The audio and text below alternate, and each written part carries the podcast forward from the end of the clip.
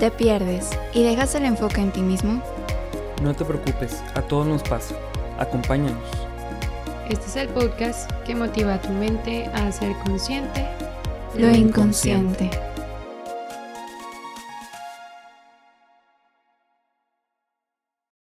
Hola, hola, bienvenidos a un nuevo episodio de Inconscientes.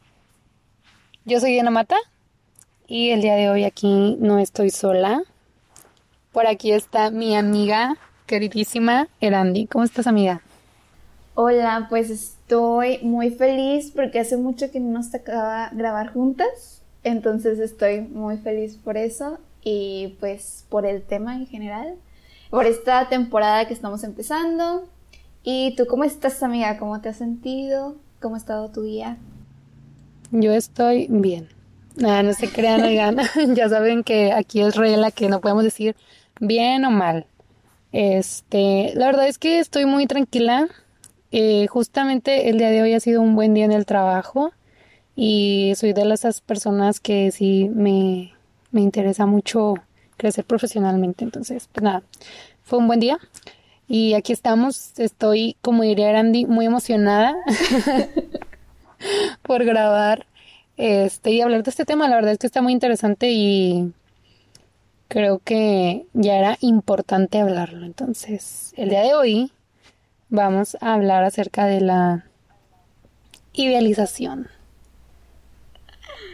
Qué. Música de suspenso. Este. Y pues nada. Como saben, aquí no sé qué tantos capítulos, episodios nos han escuchado, pero sí, Ayrandi es nuestra psicóloga, entonces, bueno, de nuestros hosts, tanto ella como Juan. Entonces, Erandi, ¿nos quisieras hablar un poco más acerca de qué es esto de la ide- idealización? Es un tema que sé que le sacamos la vuelta por un tiempo, pero aquí estamos. Sí, exacto. Nuestras defensas, nuestra represión. La verdad, oigan, tenemos que confesar que ya desde hace tiempo queríamos grabar episodios de este tipo de temas. Pero pues como dice Diana, le sacamos un poco. Y ahorita vamos a hablar un poquito como al respecto. Pero pues hablando de este tema de, de la idealización, es súper importante porque dentro de una relación cualquiera no, no tiene que ser necesariamente amorosa, eh, pero pues las relaciones tienen etapas, ¿no? Específicamente hay cuatro etapas que son importantes y no es que una valga más que la otra, simplemente pues esta parte de relacionarnos pues es un proceso. Entonces, en esta primera etapa es eh, la etapa como de enamoramiento en la que pues vamos, aquí es donde se puede dar más la idealización, ¿no? Es una etapa donde solemos ponernos esta máscara donde no mostramos nuestras debilidades, donde intentamos realmente como maquillar lo que somos para poder agradar a la otra persona. Entonces esto se puede dar, normalmente se da de, los dos lados, ¿no? Entonces tanto yo veo lo mejor de la otra persona como esa persona ve lo mejor de mí en esta primera etapa. Y en la segunda etapa, donde se da pues más conocimiento, pues ahí ya empezamos a ver estas otras cosas que en un primer momento no habíamos notado. Ahora, hay relaciones que pueden durar en esta etapa, primera etapa, por mucho tiempo. Y eso no es lo ideal. Eso no es como tan sano, porque pues entonces nos quedamos en, en una etapa donde realmente no conocemos a la otra persona, ni dejamos que la otra persona nos conozca por completo. Entonces la idealización es esta parte donde no vemos las cosas en esta realidad. Eh, y hemos hablado, Diana y yo, ahora hace, bueno, hace unos días como mucho de, de la ser realista y cómo esto es tanto ver los matices eh, como cualidades, como también ver las áreas de oportunidad. Porque a veces nos centramos únicamente en, pues, ser realistas, nada más ver lo malo, lo mejor, pero no, es, es reconocer, pues, ambas cosas. Y eso es una de las cosas que puede romper con estos patrones de idealización que se pueden dar tanto porque mm, no quiero que me lastimen o no quiero lastimar a la otra persona. Hay muchas cosas que ahorita iremos hablando, pero pues no sé tú qué que- piensas de esto, Diana.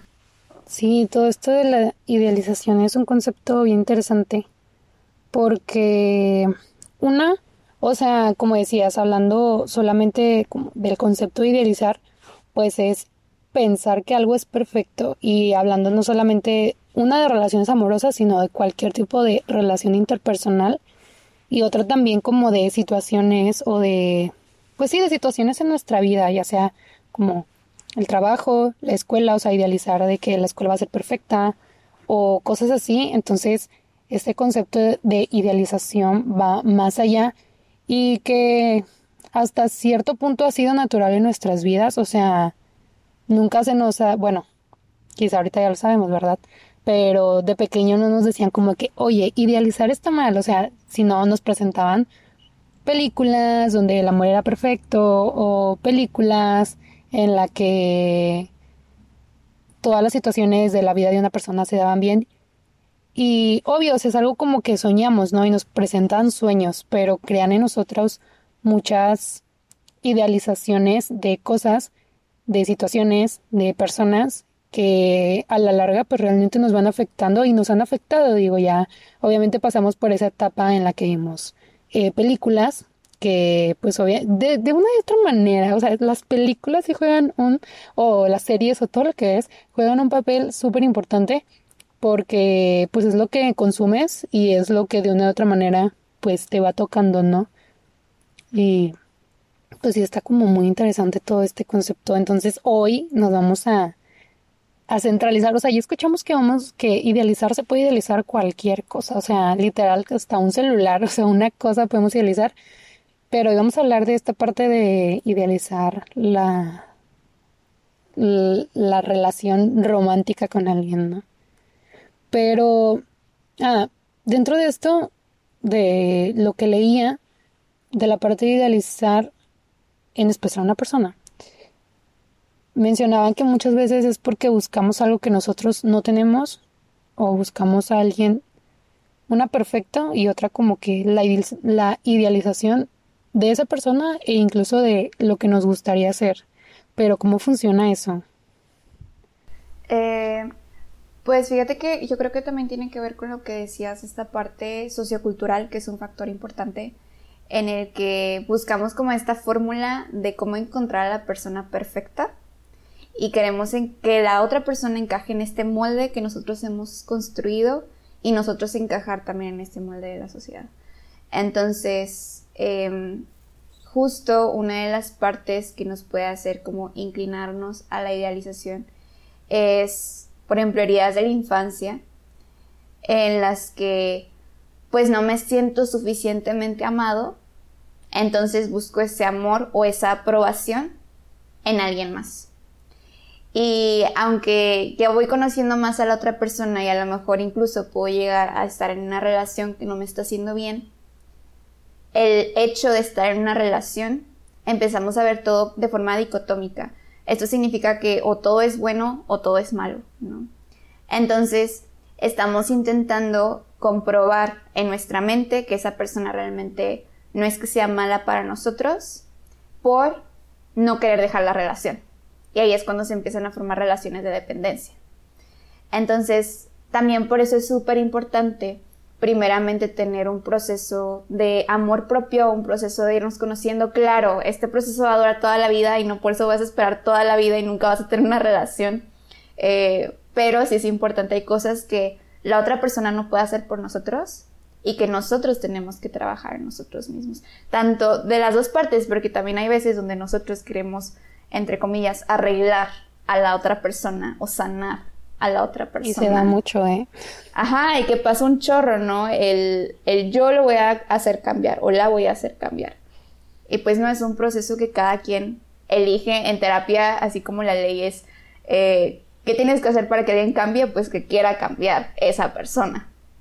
Entonces, pues sí, definitivamente puede ser estas heridas de la infancia. Incluso, por ejemplo, ahorita pensaba en el, en el perfeccionismo y como este perfeccionismo de tienes que ser perfecto y te voy a ver de manera perfecta y yo tengo que ser perfecto también y justo esta parte de te tengo que componer incluso. ¿Y por qué es esto? Porque detrás de eso, claro, hay muchas razones, pero una de esas razones puede que haya un odio hacia mí mismo que está oculto y que busco eh, ser suficiente por medio de lo que hago, no por lo que soy, o por lo que la otra persona hace y no por lo que es. Entonces, eh, hay un libro muy bueno que les recomiendo, que se llama eh, algo así como sanando las ocho etapas de la infancia, cómo sanar las ocho etapas de la vida, de la vida. Y habla, está basado en la teoría de Erickson, que es un psicoanalista, y dice que hay una etapa en donde es la iniciativa contra la culpa. Entonces, ¿qué tanto yo tengo una voluntad? Que también eso es importante en la idealización. Si las personas, si los, nuestros papás, por ejemplo, no dejaron que nosotros tomáramos decisiones de yo voy a hacer lo que mis papás digan porque siempre me han dicho eso y no sé decidir y por eso no puedo decidir salir de una relación porque está idealizada o el otro extremo en el que eh, soy yo y tengo iniciativa, pero siento culpa, ¿no? Entonces, a lo mejor yo sé que esta persona tal vez no es para mí, pero siento culpa si la dejo o lo dejo, entonces prefiero seguir idealizando esta relación para no ver eso. Entonces, no, qué difícil. Sí, sí, está cañón. Y, y, no es para asustar a la gente porque de repente así cuando empezamos a hablar de estos temas de que, ay, no, mejor ya no tienen una relación, de que qué difícil, ¿no? Pero pues el saber que de nuevo es un proceso y que también por eso es importante ir identificando esas cosas en nosotros. O si estamos ahorita en una relación y ahorita nos está cayendo el 20, estamos haciendo consciente lo inconsciente. no significa que tengas que romper con esta relación ya sino justo tener un proceso propio de ver por qué hago lo que hago este, y darle un seguimiento, que es lo importante. Ajá, o sea, y como dices, el, como obviamente lo contrario a idealizar, pues es ser realista, ¿no?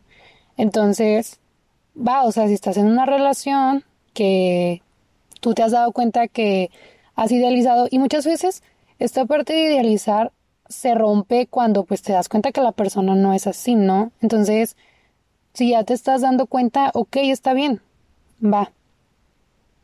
Solamente ahorita, en ese punto, pues hay que ser como más eh, consciente de lo que está pasando y ser realista. Una, en lo que es la otra persona, o sea, lo que realmente es la persona, y otra también en lo que tú quieres, ¿no? Porque viene esta parte de, ay, es que son muchos temas que se unen, porque viene también la parte de, poner límites para a la vez dejar de idealizar, ¿no? Entonces, sí, es como muy interesante que desde chiquitos, tanto nuestra familia como la sociedad nos van poniendo estándares inconscientemente, e incluso no es tanto que los quieran poner como tal, sino que Simplemente pues cada quien, cada cabeza es un mundo y pues cada quien va viviendo de la manera en la que es mejor en ese momento para él, ¿no? O para ella. Y que eso nos ha pegado, pero pues qué padre que ahorita estemos en este proceso de, de hacer consciente todo eso que, que nos ha ido como que hemos ido consumiendo en la vida, ¿no? Totalmente este proceso como de, de construcción, o sea, de cuál es, cuál es mi creencia de, de que es una relación sana, por ejemplo, ¿no? El, lo que decíamos, ¿no? Es algo de, de pues me tengo que aguantar y ni modo. Hay personas que pueden idealizar al otro porque piensan, ¿sabes qué? Yo no voy a conseguir otra pareja, entonces prefiero quedarme aquí y seguir idealizándolo, ¿no? Seguir en, en este cuento de hadas en donde eh, prefiero ser esa princesa que rescaten, este, que rescaten de esta inseguridad, que rescaten de este odio a sí misma, en lugar de, de ser iguales, ¿no? Que creo que también eso es algo muy importante, algo que veía en, en una conferencia de una psicóloga que hablaba del tema es cómo puedes saber que una relación pues es en esta parte como sana, realista, pues una de las características es que ambos tienen igual poder en la relación. Yo no te voy a decir a ti, este, cómo tienes que vestir, yo no te voy a decir a, a ti con quién puedes ser amigo o no. O sea, como somos personas separadas. Porque luego también caemos en este idealismo. En, voy a citar una canción de Timbiriche, bien oldie, pero la de tú y yo somos uno mismo. Este, uno de mis maestros, que de verdad yo lo quiero mucho, es psicoanalista, y gracias a él empecé a amar el psicoanálisis, pero hablaba mucho de la triada, o sea, el amor tiene que ser una triada, es decir, si tú y yo somos uno mismo, entonces nos vamos, es un proceso que se llama simbiotización. O sea, de que tú y yo, literal, yo no puedo vivir sin ti, tú no puedes vivir sin mí. Entonces, pues no hay nada que nos separe o que nos haga seres independientes. Entonces, el amor siempre que tiene que ser triangular, tiene que ser triada. Esto no significa que tienes que ser Sancho, eso no significa triada. Triada significa. y para que luego no de que inconscientes dijo que. No. Eh, lo que significa es que hay otro elemento, puede ser amigos, puede ser trabajo, puede ser algo donde yo también tengo esta independencia, donde pues no, no, yo no soy la relación, o yo no soy nada más novia, yo no soy nada más novio, esposo o esposa, sino también hay otros roles en mi vida. Y este no es como sobre el que gira toda mi vida, ¿no? Entonces, como que, que importante también es, y este también puede ser un medidor de que tanto estamos idealizando a la otra persona, poniéndolo en un pedestal que va a ser este héroe que me viene a salvar y yo me estoy poniendo en el lugar de la víctima o al revés, yo me estoy poniendo en el lugar del héroe y el otro al que tengo que salvar y que si no estoy con él, con ella, entonces pues va a ser mi culpa el que le pueda suceder algo, ¿no? Este, entonces también eso es muy importante cualquiera de los lados donde estés. Oye, y hablando de toda esta parte de, de, de que el idealismo puede llegar tanto a como querer salvar o ser salvado o mejor quedarnos en nuestra zona de confort. Y ya, habiendo dicho que también la parte de idealizar es pensar que algo es perfecto, cuando sabemos que realmente nada es perfecto, ni nadie. ¿Qué riesgos tiene el idealizar? Pues específicamente yo diría dos. El primero es una dependencia emocional. Eh, más adelante en algún otro episodio platicaremos porque la verdad es que nos da para platicar muchísimo. Pero pues esta dependencia es que intentamos mantener a salvo esas creencias que hemos construido. Porque si las quitamos, todo se viene para abajo y por eso nos da tanto miedo y por eso no queremos salir de, la relación, ¿no?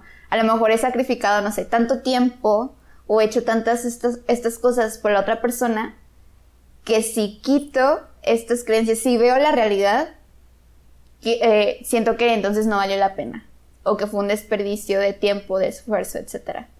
Entonces no me quiero afrontar a eso, sigo en una dependencia emocional. Y el segundo riesgo pienso que puede ser esta decepción o sentimiento de traición, es decir, el culpar al otro por no ser lo que parecía. El ponerlo en este pedestal que es insostenible porque no es realista y cuando enfrentamos la realidad nos va a sobrepasar la frustración. Entonces, claro, la otra persona pues no tiene la culpa de que, de que lo estemos idealizando, porque al final es decisión de nosotros, ¿no? A veces puede ser más fácil el culpar o el tú me engañaste o tú me dijiste tal, tal. Claro, es cosa de los dos y siempre va a haber factores como externos como internos. Ambos son igual de importantes. Pero al final, pues una de estas consecuencias pues iba a ser una decepción pues muy grande que también pues se tiene que tratar para poder sanarla. Qué interesante. Oigan, es que yo creo que nos indirectamente pues nos hemos dado cuenta, ¿no? De, que hemos llegado a caer en eso. Y yo creo que iba a decir que quizá una de las dos era como más, más fuerte que la otra. Para mí, o sea, que, que sí me ha pasado, yo creo que la parte de la, de la decepción, de decir, o sea, como que ya realmente ver la, la, lo que está pasando y decir esto no es lo que pensé o esto no es lo que esperaba también, pues es difícil, ¿no? O sea, porque quizá te llevas, o sea, más que llevarte la decepción de la persona, porque pues realmente la persona era así, pero pues lo quisimos ver de otra manera. Es como decepcionarte de, de, de esos mismos pensamientos que tenías, ¿no? O sea, el decir, esto es como muy, era muy importante para mí o me, me hubiera gustado mucho que pasara esto o que tuvieras esto y a la mera hora no. Más, bueno, personalmente, ¿verdad? Más que el tener un sentimiento hacia la otra persona, a veces quedarte como un sentimiento hacia ti mismo de, ¿por qué pensé esto? ¿No?